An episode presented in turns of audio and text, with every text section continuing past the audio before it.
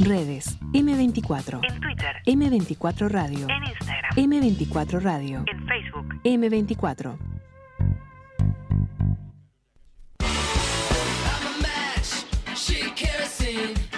She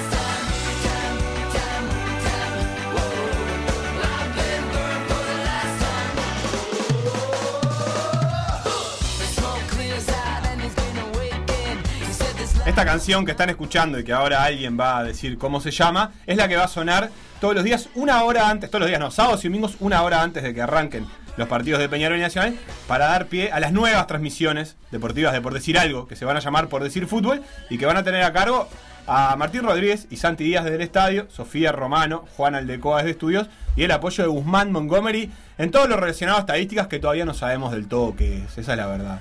Santiago Díaz, esta, esta canción que va a sonar Sí. una hora antes del clásico se llama Ella es kerosene en español.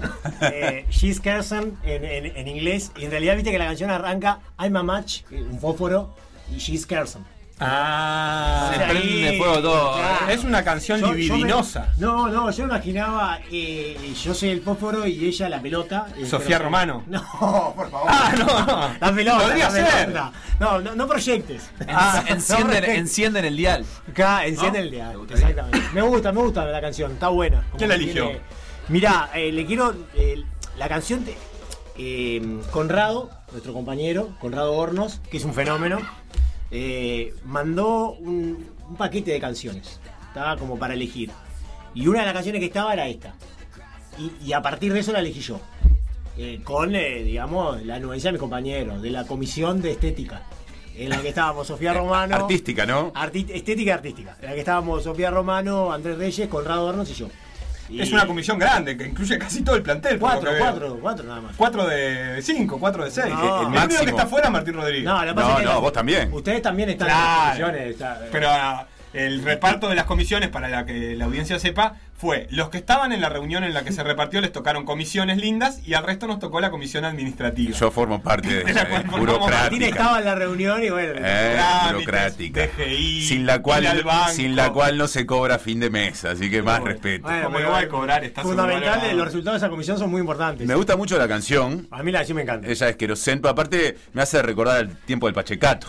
Claro, ¿te acordás Lo cual refuerza mi gusto. La verdad que los precios del querosén, Un, un el célebre spot. querosén, Claro, había un spot de Pacheco en el 84 que excelente. comparaba el poder adquisitivo de ese momento con el de los años de Pacheco. Entonces iba producto por producto. Pan, leche, huevos, querosén y cigarro. Ah, que el querosén como indicador. Ah. Claro. ¿Cuánto, ¿Cuántos litros de querosén comprabas en la época de Pacheco con tanta plata? ¿Y, y, cuán- y cuántos litros podría querer comprar una familia tipo de querosén? ¿Cuáles eran los usos del querosén en los 80? Yo no Ah, los conozco. En el Además del piojicida, No, que mucho, mucho, mucho. En los Mucho. 80 en los En- almacenes esa había. época- En esa época era fundamental. Claro. Estufas y primus. Y vos te das cuenta cómo ha cambiado el mundo que uno de los, de los artículos elegidos era el cigarrillo, como si fuera un artículo de primera necesidad, ¿no? Ahora, ahora sería absolutamente... La canasta básica. Aparecía la cantidad de cajas que comprabas en el 70 Unos con Pacheco y, y recortadas menos cantidad de cajas en el 84. Y ahora no hace eso, ¿eh? Tabaré no hace la del cigarrillo. Bueno, capaz que otro se ¿Eh? anima. Que subió bastante. Bueno, el- la transmisión va a empezar el sábado. El programa especial de presentación de las transmisiones va a ser el sábado. Sí, ¿Qué sí. vamos a encontrarnos ese día? Bueno, eh, unas cuantas cosas. Ahí en realidad lo primero que hay que decir es que están laburando fuerte en la producción de ese programa especial del sábado. Eh, Sofía Romano, que lo va a conducir desde de este estudio, y Juan Aldecoa, que va a estar con ella en la co-conducción del sábado, más el resto de los compañeros que se quieran integrar, pero que aparte va a estar siempre en la producción, en todas las transmisiones, trabajando con Sofía en estudios, ¿no? Inclusive también con, con salida al aire. Y por lo que eh, tengo entendido que ya vienen laburando, se puede ya anunciar una entrevista de jugador de selección para el sábado en el eje de las cuatro y media de la Pero ya tarde. se sabe el nombre del guardia. Sí, sí, sí, ya está confirmada. ya está confirmada la entrevista. Ya está confirmada la ¿Te entrevista. estás Se cerró enterando hoy. por los medios, Me estoy, Santiago? me estoy enterando, es increíble. No, no se me dice nada en esta. Se cerró hoy. Se este, cerró, la acaban de cerrar. Una, una este, rapidísima gestión, linda Eh, entrevista. Una, ¿No vas a decir el nombre? No, O- no, Ah, todavía no, no perfecto. te, iba a pedir, te iba a Expectativa. pedir pistas sobre si había jugado mundiales, por ejemplo. Sí, Ah, claro. mundial, sí. Más de uno. Más de uno. Muchos, muchos, muchos. Mucho. Campeón de América. Tipo siete mundiales jugó. Tres mundiales Tres mundiales, ah, ya sé quién de es. mayores. Ya sé quién es. De Ah, si jugó tres mundiales. ya Y es campeón de América, sí. Ya sé quién es. Ojalá juegue cuatro. Y te diría que en esa copa. Te voy, a hacer, Yo creo que, yo creo que tiene todo para jugar te cuatro. voy a decir una cosa. En esa Copa América eh, tuvo su mejor rendimiento con la selección. Es posible, sí. Estoy pensando en, en el partido, en el lugar una noche. No, Sostenido en el Una noche tiempo, larga. seguro. con festejo y- posterior. Y feliz. Ah, sí, sí, sí, ya sé quién es. Bien, además de- nota. Además de eso. ¿qué vamos a tener en, la- en el programa previo? ¿Qué vamos a estar en las canchas? ¿Qué partido va a ser esa- a esa hora? Bueno. ¿A qué hora empezamos? A las 4 de la tarde va a empezar el programa especial de Por Decir Fútbol del sábado. Y cuatro y media, porque es muy peculiar cómo se está programando el fútbol o se va a programar en, este contexto. Cuatro y media van a jugar Defensor Sporting y Torque. Entonces nosotros, cuando digo nosotros, con Santiago Díaz y, este, y, y la dupla técnica de la transmisión, fundamental para que una transmisión de fútbol desde exteriores salga bien, Gastón Lepra y Matías González, vamos a estar en el Francini, siguiendo ese partido, pero no en formato transmisión. Estando ahí como para aceitar todo lo vinculado con la logística de las conexiones y dar la información de lo que vaya pasando. Y si Torque y Defensor se ponen pillos y da para tirar un ratito de relato y de comentario, alguna cosa con Santiago seguramente nos dé para hacer desde ahí. Sí, aparte imagino un partido movido. Imagino un partido con muchos goles. Yo también, ¿sabes? Por las propuestas de los equipos. ¿no? Sí, sí. Lo, lo imagino así ese ¿Te partido. ilusiona ese partido? Entonces, Me ilusiona el partido. Yo creo que el partido es muy bueno, ¿sabes? no, Eh, no vi al nuevo defensor. ¿Qué podemos esperar? Vos sabés que, que yo tampoco lo vi. no, no, porque por, por, temas de trabajo no lo pude ir a ver en las tres primeras fechas. Eh, sí vi un rato el partido con Peñarol y me parece que es un equipo que tiene una idea muy clara, que es presionar arriba y ser protagonista en todos los juegos, ¿no? Eh, o sea, pero muy clara, muy clara, muy definida, tal cual lo había mostrado Orfila en su etapa en, en Argentina. Y, y Torque, y Torque es un equipo de ofensiva también, que le gusta salir tocando desde el fondo, o sea, yo creo que puede ser muy buen partido. Muy Que buen dejó partido. un, un lindo recuerdo de, de otros años Torque, a pesar de que tuvo el Que tuvo que bajar. que tuvo que bajar, pero había dejado una sensación Sí. de que era un equipo que, que daba ganas de verlo. Con victorias contra Peñarol que en formato amistoso reiteró este fin de semana. Sí, sí, Ganó 1 a pero 0. yo creo que institucionalmente es la idea que tiene Torque, ¿no? Tener una propuesta ofen- eh, ofensiva y una propuesta futbolística que sea atractiva. ¿No? Yo creo que es la idea que tiene Torque a través de su, de su, de su, de su matriz, digamos, ¿no? Claro, por- es, por el eh, City. Vos sabés que estábamos hablando en el inicio del programa, antes de meternos en el domingo de vuelta con las transmisiones y el clásico, de eh, Facu planteaba que a veces no le seducía tanto esperar, ver cuál era el 11 que iba a presentar cada uno de los Lo, lo grandes. venía escuchando. estaba- ah, ¿lo venías escuchando? Y dije, qué bien lo que está diciendo Facu porque está bárbaro. Y dije, como siempre. Como Eh, siempre. textuales palabras, iba en el auto y textuales palabras. No te sorprendió. No, no. Te sorprendió que te sorprendiera. No, no, no. Pero nada. hablábamos de la dificultad de encontrar una identidad a veces en los grandes a lo largo del tiempo y sin embargo, ahora eh, hablamos con, con Capucho de Rentistas y le encontramos una identidad. Mencionamos a Torque y le encontramos Una una, identidad. identidad. que trasciende en el Sí. tiempo. ¿Qué pasa con eso? ¿Es más difícil hacerlo en los grandes? ¿Es, somos más críticos capaz con los grandes y en realidad efectivamente tiene una identidad que no nos gusta reconocer? A mí me parece que los grandes tienen una identidad histórica que no siempre se corresponde después con la realidad. Cuando hablamos de Peñarol hablamos más de la garra, el corazón, ganar a lo Peñarol, ¿no? la pelota quieta en el último minuto. Y cuando hablamos de Nacional hablamos de un juego más atildado. Pero eso no siempre después se corresponde con la realidad, porque han tenido propuestas los dos muy diferentes a lo que es eh, su, su- su tradicional propuesta histórica. Hemos tenido entrenadores de Nacional como Gutiérrez, que está muy alejado del fútbol atildado, por, por nombrar uno. Pero no, no han sido solamente, no ha sido solamente el Guti, porque estuvo Pupo en Nacional, por decir algo, ¿no? Muy bien, muy bien. Muy bien el chivo. A- Aprovechó y. Y en Peñarol lo mismo. Eh, no es lo mismo la propuesta de, de Forlán que el intento que se hizo en los 90 con Menotti. ¿No? Este, que no, no tiene nada que ver con esto que les estoy comentando. Yo creo que ahora. eh, Fo- Forlán creo que apuesta al, al juego directo, ¿no? Yo creo que Forlán cree en eso. ¿no? Eh, dos puntas, uno, uno, uno más referente de área, el otro que, que- que esté ahí eh, dándole vueltas, ¿no? Por eso quiere poner a Chisco y, a, y parece que va a jugar Matías Brito, Sí. ¿no? Dos, dos volantes por fuera muy rápidos, era la idea poner a Urreta y a Pelistre, Urreta se lesionó, pero la idea era eso, y, y jugar con mucha velocidad y con un juego directo. Y me parece que Munúa tiene otra idea en Nacional, aunque cuando estuvo la primera vez, tuvo un equipo muy intenso, muy rápido, y también de, de- de juego directo, ¿no? Aquel equipo que llegó a los cuartos de final de la, de la Copa Libertadores y perdió con Boca por, Por penales. por penales, era un equipo muy intenso, que no tenía tanta elaboración, sino que era, era, era un equipo directo con Kevin Méndez, ¿se acuerdan que jugaba por afuera, que corría como un animal por todos lados, que presionaba? Este, veremos que es muy temprano todavía para establecer eh, Kevin Méndez. Martínez. Kevin Ramírez. Kevin Ramírez, Ramírez. claro, que venía de pensando en quién era. Sí, Sí, vi que pusiste cara a Kevin, Kevin Ramírez. ¿Y qué, qué ves de diferente? Porque me dejaste pensando, yo te venía acompañando en el razonamiento y, y la, la- o sea, lo, lo iba elaborando más o menos como vos, pero me dejaste pensando en, en lo que notás de diferente, si es que te entendí bien, con el Munúa de este año. Eh, es que, no, lo que iba a decir es que es muy temprano ahora para, para, para, no sé, para establecer cómo va a jugar Munúa o cómo va a jugar Forlán, porque en realidad van muy poquitos partidos, ¿no? Es como que los equipos se estaban armando todavía y no lo estaban haciendo bien. Yo escuchaba lo que decía el Tincho y es verdad, los dos habían arrancado muy mal y no da para sacar muchas conclusiones. Sí, ca- capaz que ni ellos mismos lo saben todavía porque no lo sabían en ese momento y porque ahora probarán cosas que tendrán que ver si le dan resultado o no. Por eso, por eso te digo. Eh, Forlán, cuando le preguntan qué estilo te gusta, él dice, a mí me gusta ganar, dice Forlán. Que uno no sabe mucho exactamente qué quiere decir. bueno, para un técnico nuevo puede ser una respuesta inteligente. Sí. Creo- sus primeras declaraciones cuando llegó a Peñarol era, bueno, eh, por supuesto que vamos a trabajar el fútbol ofensivo, pero lo principal es tener una, una buena defensa que para Sí. no permitir goles. O sea, venía en esa línea también de eh, no, no denominarse como un técnico defensivo, pero tampoco como un técnico al que no le importe en absoluto defender. Yo la verdad que a Forlán no lo tengo asignado ahora como un técnico ofensivo. Si lo tuviera que categorizar, que nunca es bueno, lo categorizaría más bien como un técnico más pendiente de primero de la defensa. ¿no? Y después sí lanzar al equipo con velocidad. eh, y con un juego directo, ¿no? Y a Munúa, no sé en realidad, porque estuvo en Nacional, después como que lo perdimos un poco de vista. Estuvo en varios equipos, estaba en la tercera de, de España. Y la verdad es que lo que mostró ahora Nacional fue muy poco, porque fueron tres partidos, los partidos de la Copa que mencionaban ustedes, y todavía cuesta encontrar una identidad. Yo lo que imagino del clásico, ninguno va a arriesgar nada.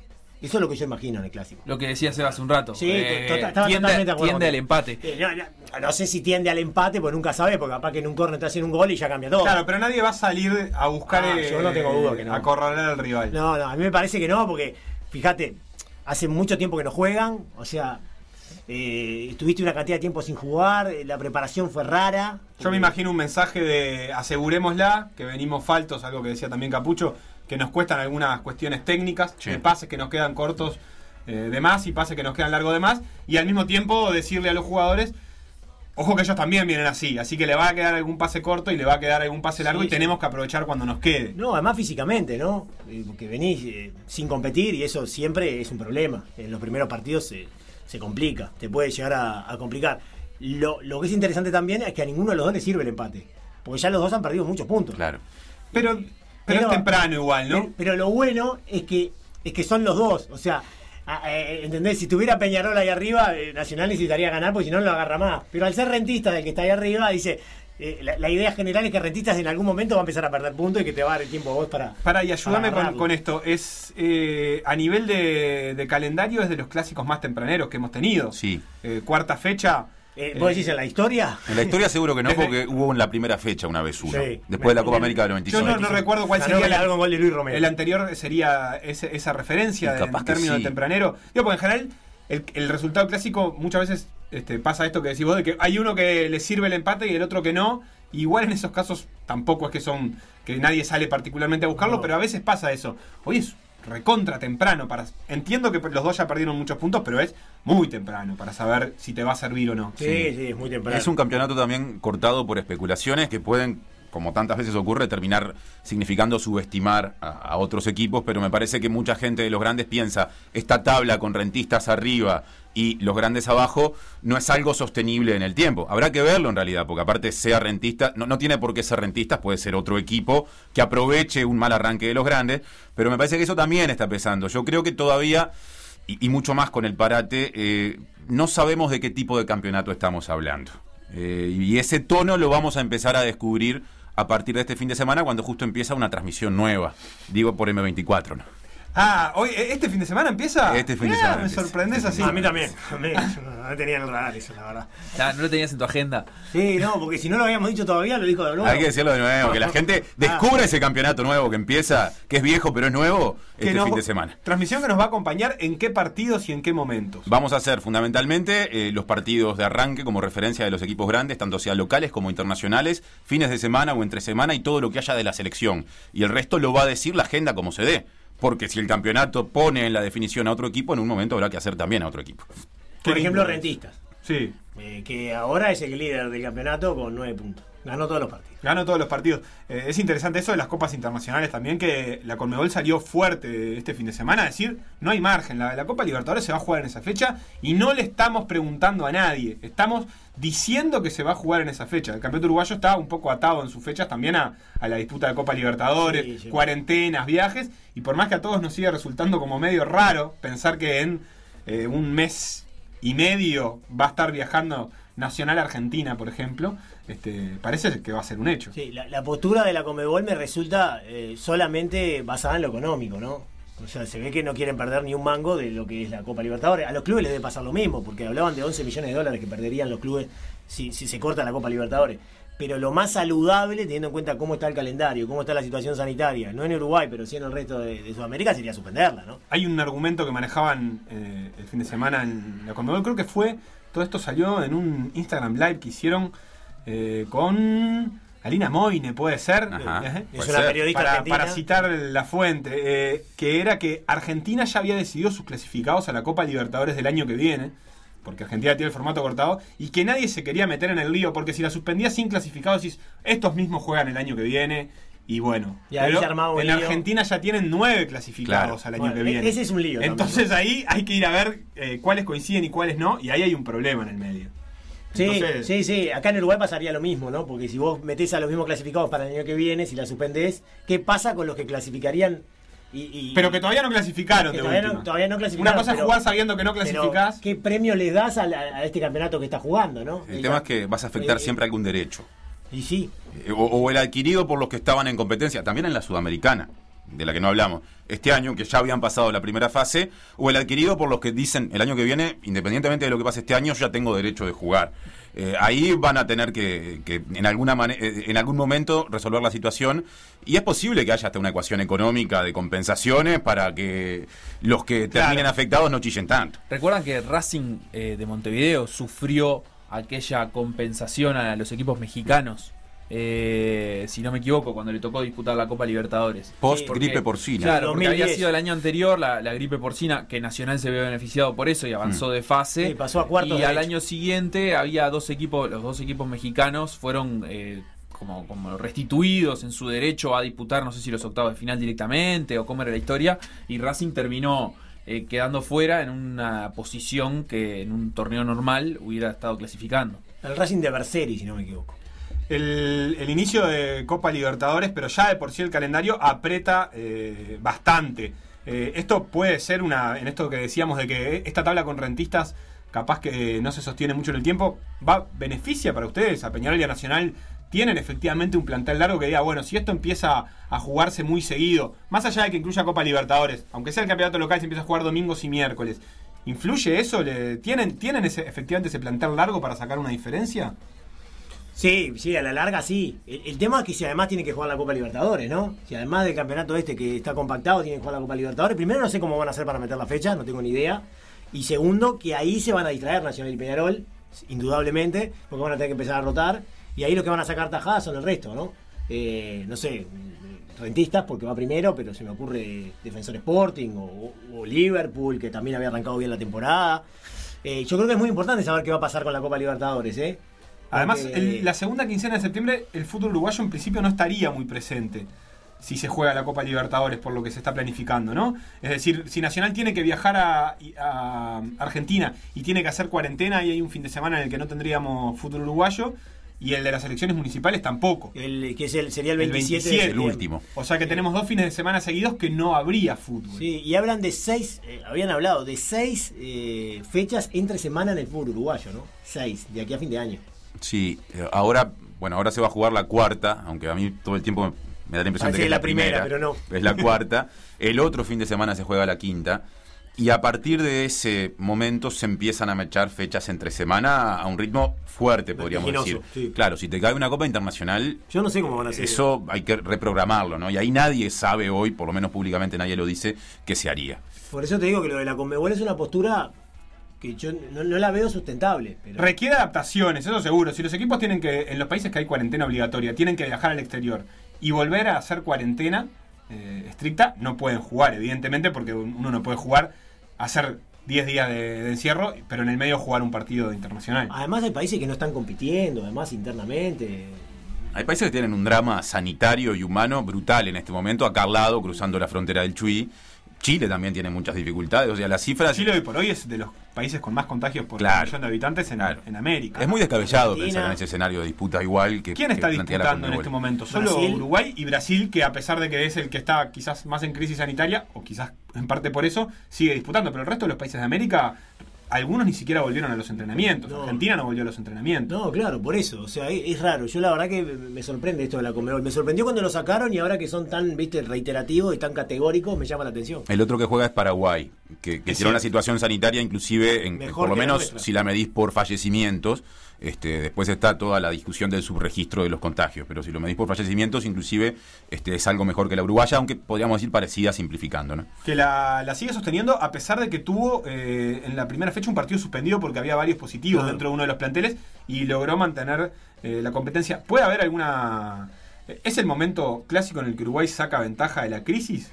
¿Eh? Como decir- ya está entrenando y ya está jugando, los cuadros uruguayos tienen una ventaja sobre el resto. Tal vez. A los brasileños también, ¿no? Pero, Te iba a bueno. decir, es el momento en el que los brasileños pasean a toda América. Nunca más nadie les gana. Ya está. Pero ta, te sacás encima a los, a los argentinos, ¿no? Que, que son también candidatos siempre al título. Llegan algunos mensajes, nos escribe Marcela Romero que hace referencia al querosén, que dice que era fundamental para los primus que nos amargaban la vida tapándose y cortándonos el guiso, ponele.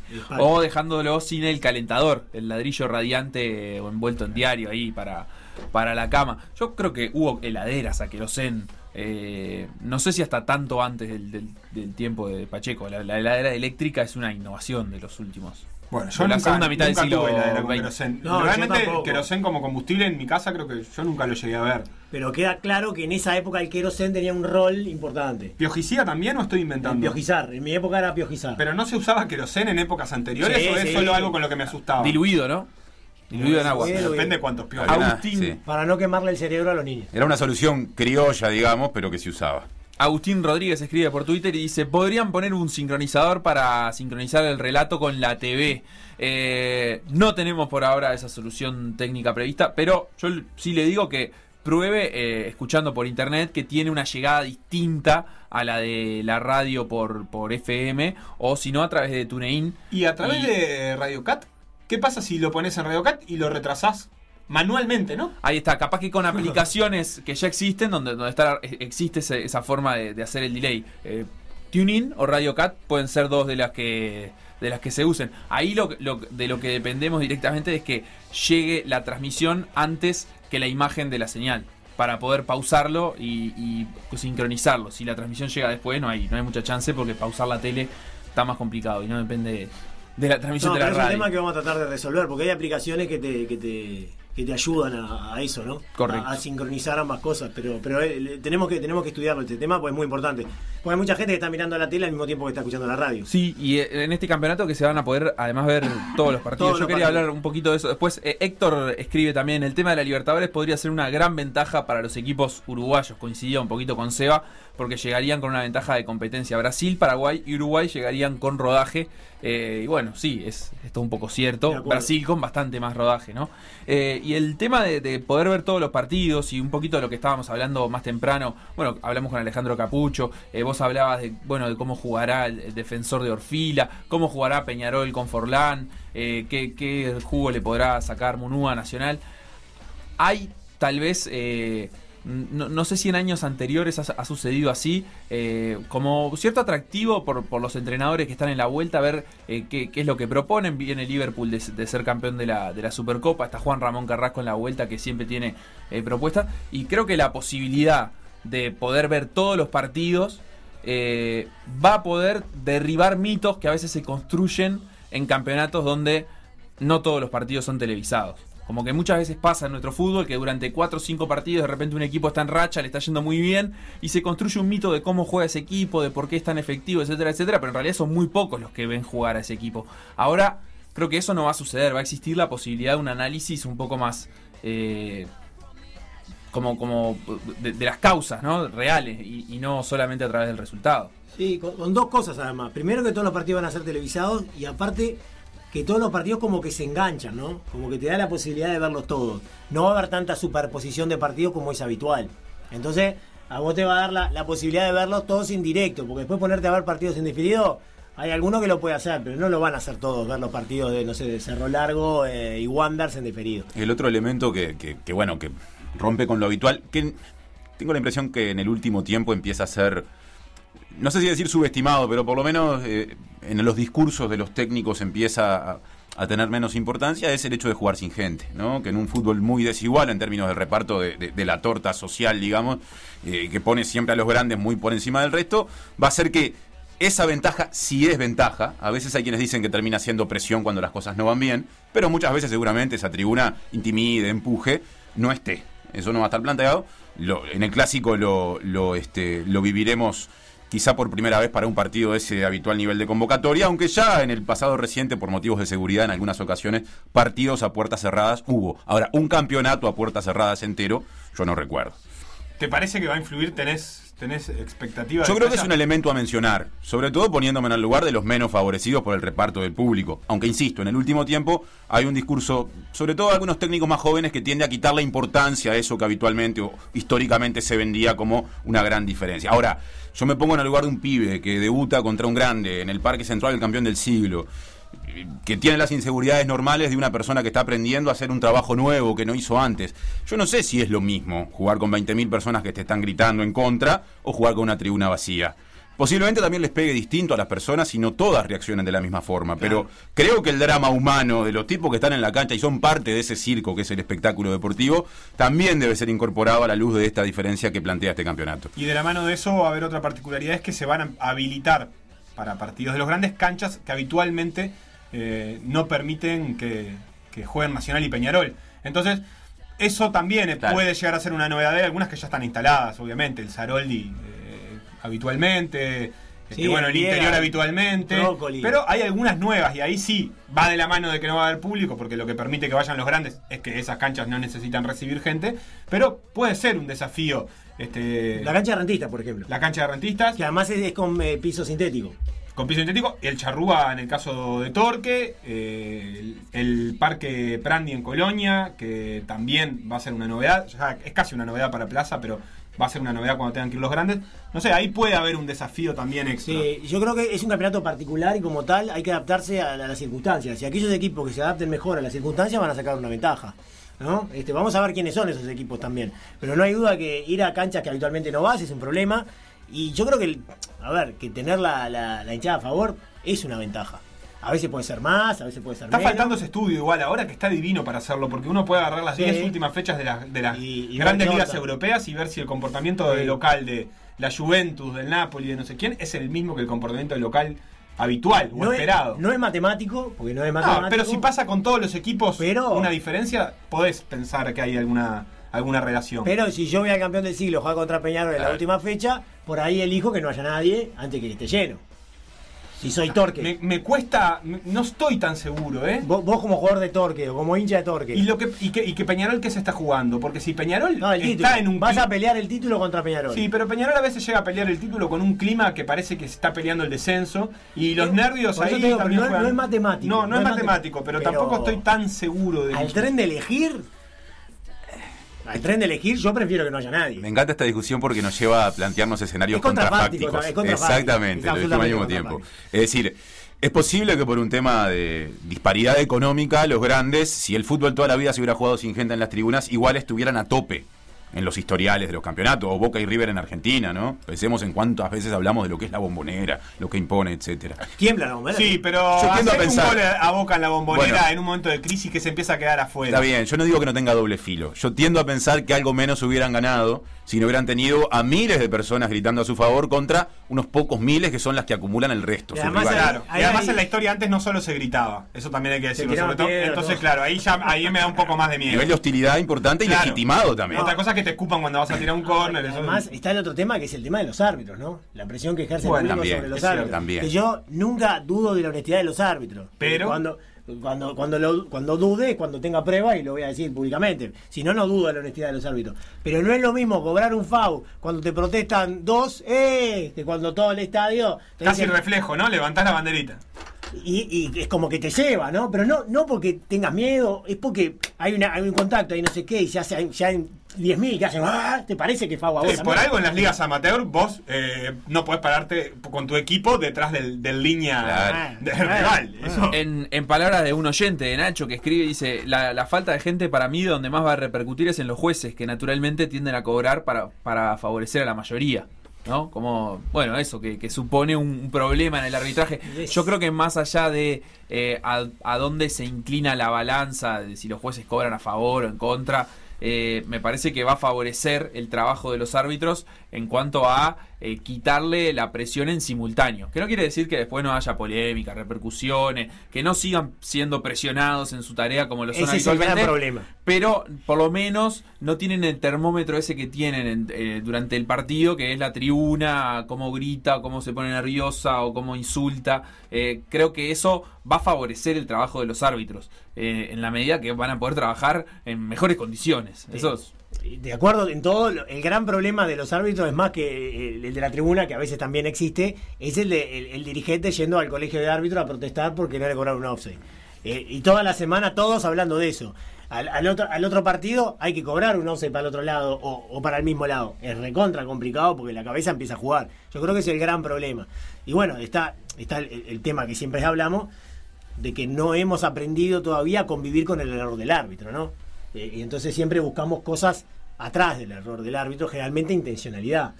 Y entonces es mucho más difícil porque la tarea del árbitro se, se complejiza muchísimo más todavía. Y van a tener también ahí una novedad de las transmisiones, eh, partidos que no tenían tanto detalle para el árbitro, van a empezar a tener. Eh, o sea que también los puede exponer más desde otro lugar. Hay errores arbitrales que en un partido que no era televisado no se veían porque ni siquiera la cámara lo alcanzaba Eso a sí, tomar muy bien. Y ahora, bueno, si te comes un penal en Cerro Largo Deportivo Maldonado, que todo el mundo lo vea, podés pasar también al chiste. También te puede defender. También te puede defender. Ante un fallo polémico. No pero es una novedad para los árbitros porque no es habitual. Llegan algunos mensajes más. Alfonso desde Chile escribe y dice, en España decían lo mismo y miren las polémicas que hubo con Real Madrid en cuanto a la posibilidad de arbitrar sin público en las tribunas. Y bueno, la verdad es que hubo mucha polémica en torno al, al título de Real Y Madrid. sobre todo en el VAR, ¿no? El título- o sea, la, la gran polémica con el VAR, que fue realmente un auténtico desastre la utilización del VAR. Real Madrid. Que, que ese es un tema para hacer un programa aparte. Deberíamos hacer un programa aparte eh, acerca de cómo se está utilizando el VAR. Que se está utilizando muy mal. Mirá que yo soy hincha de la tecnología eh, en, en el, en el fútbol. eh, como mi amigo Gavilán Mordecki, que es una especie de, de, de adalid del tema. soy, soy hincha de, de la tecnología del fútbol. Pero no de la actual aplicación. Que lo está destruyendo, ¿no? Porque hay una mala aplicación. Pero eh, ya reitero, es para hablar Es, un, es uno de nuestros, nuestros temas favoritos, Sí, te diría. discusión Santiago, que así no- que cuando quieras. No tendremos en el campeonato uruguayo. porque no hay VAR. Claro, pero sí la tienen, por ejemplo, en Paraguay, donde faltan una cantidad de cosas en general, pero VAR para el campeonato local tiene. Pero para, en Uruguay no hubo en la final VAR. Sí. Se instaló para, para ese partido. Bueno, ah, yo creo ahí también hay algo que es injusto, ¿no? Porque se juega todo el año sin bar y la final con bar. Bueno, pero la Copa Libertadores hace lo mismo. no sé si está bien. Sí, ahí hay un elemento y es el costo que tiene eso que supuestamente implica más justicia en el espectáculo. Es decir, hay una ecuación económica que conspira contra la ecuación de la justicia en el sentido de tener menor nivel de error en los arbitrajes. Como es caro se dice lo podemos tener para estos partidos y no para estos otros. Pero para la final, no para el clásico, ¿eh? Porque ya ahí, ya con nombre propio, no. No, no, es que no se puede poner VAR en un partido del campeonato y no en el resto. Lo que pasa es que la final, Para la final, se, considera como una competencia, llegue. una En competencia aparte. Pero la- llegue quien llegue a la final. Sí, sí. Si es un clásico, bien, y si es, yo qué sé, Danubio Wander, como fue una Habría que vez. ver cómo se proyecta este año, pero lo que, es- lo que seguro es, como dice Tincho, eh, imposible pensar en tener VAR en todas las canchas cuando recién en esta Pero- reanudación de campeonato estamos pensando en transmitir todos los partidos. No, pero te cambio, te cambio la, la- la- la consigna, digamos. ¿Vos creés que si no hubiera sido un clásico la final del año pasado hubiera habido bar? Y no lo sé. Ah, bueno. sí. No hubo en la final del intermedio. Final del torneo, que era Liverpool River. Liverpool. Liverpool- Terrible final, fue además. Estuvo Eh, precioso. Gran partido, claro. Penales. Claro. Unos Mira, golazos. Yo no- creo que no se hubo. generó toda una polémica y hubo una especie de guerra fría y no tan fría entre los dos. ¿Te acordás de quién era perjudicado en la campaña del cuadro del sistema? No sé qué, que dijeron, bueno, vamos a poner VAR. Si hubiera llegado Liverpool contra Wanderers, me parece que no había VAR. Y yo creo, ahí es donde creo que no, que no, que no, no es justo, me parece. Bien, eh, nos preguntan por Twitter si sabemos si se pueden comprar los partidos por internet sin necesidad de tener No, cable si los operadores. clubes pueden comprar los partidos. No, no, no, los espectadores. Tipo pay-per-view. Si yo puedo comprar, eh, o, o más que pay-per-view, el paquete fútbol uruguayo Ah. sin necesidad de eh, llevarme... Yo pensé que decías ese partido eh, puntual ese día. No. Ni una ni otra, creo. Por- eh, el partido puntual ese día, Sí, eso se puede. si vos, si vos tenés cable operador... Ah, si tenés cable. Tenés cable. Está bien, si tenés cable sí, Si pero tenés digo, cable. no, no es como. en- ahora ya tampoco se puede en el exterior, pero en una época en el exterior vos a través de Poipes podías contratar, por Ah, ejemplo, sí, eso sí. partido a partido. Ahora tenés que tener por lo menos la base del Y, cable. y cuando retransmitía Vera se podía también, ¿eh? Ah, Contratar el partido. Ya sé dónde voy a escuchar el fútbol, dice Marcelo también por Excelente, Twitter. bien. Eh, Rubén nos recordaba Plaza Peñarol en el estadio de Peñarol que se definía de clausura y ganó Plaza, no sé a colación de qué. No, Bueno, de que, de había a público, Claro, e igual. claro. Por eso no es matemático, Claro. obviamente. Eh, Matías pregunta, en la final de la Supercopa tampoco hubo VAR, ¿no? El Nacional Liverpool. Eh, no, no, no, no, no, fue este año. Sí, estamos sí, parece fue en tan verano. lejano, porque viste Sí. que parece que haya sido. Yo me fui el año pasado, pero tenés razón, si fue en enero, febrero. Fue en enero, en partido con enero. alargue, ¿verdad? Final de ¿Estamos enero. acuerdo? Partido con alargue, sí, ganó Liverpool. Una gran victoria de Liverpool. Sí. sí. Por, bueno, todos sabemos el marcador, no vale la pena recordarlo ahora en este momento. Y bueno, Daniel 4 a 2, dice... creo fue. 4 a 2, si no me equivoco. Daniel dice ver todos los partidos si tenés cable, si no, no vemos nada. Bueno, sí, eso es Eso cierto. eso Sí, pero, qué oportunidad pero para antes- para poder eh, diversificar eso. No sé si será, tendrá, tiene derechos para transmitirlo por streaming, porque eso se No, no, es que, desarticuló al es que final. específicamente van a ser transmitidos 6 partidos eh, por, por cable, por las señales de BTV Convencional, digamos. convencional. y ah, ¿no volvió para atrás dos- eso al final? Los dos son por streaming. ¿qué? Ah, yo pensé que al final iban a ser los ocho por, por Ah, por- bueno, está. por televisión abierta. Sí, sí, sí, lo son en las Ah, señales ¿sí? de BTV y de Sí. BTV. Ah, porque al principio eran 6 y, 6 y 2. Pero lo desarticularon, Ah, me parece, y era una linda oportunidad para empezar a probar. Más informado Eh, que ¿Cuántos yo. estamos para pagar 100 pesitos a la mañana para ver, Claro. no sé, Cerro Largo Deportivo Maldonado? Ah, Que yo estoy. ¿Estás? Y sí, si voy a ver ese partido específicamente, creo que sí. Me gustó lo de los 100 pesitos a la mañana, ¿eh? 100 pesitos, el mate, mate. la patrona. Pongo los 100 pesitos arriba de la, El patrón. de la mesa ratona. Los tengo acá, tomá. Pasame a Cerro Largo, dale. Vámonos a una pausa que nos espera llamadas para hablar de hockey y algunas noticias más. Ya nos vamos entonces. Sí, no, vos te quedás porque ahora después vos vas a comentar para NBA. hablar de NBA, No sé si sabías. Ah, bien, no, no sabía, pero me quedo, sí, para mí es un placer siempre. Los dejo en excelente compañía. Por decir algo. Seguinos en Facebook, Instagram, Twitter o Spotify. PDA Radio.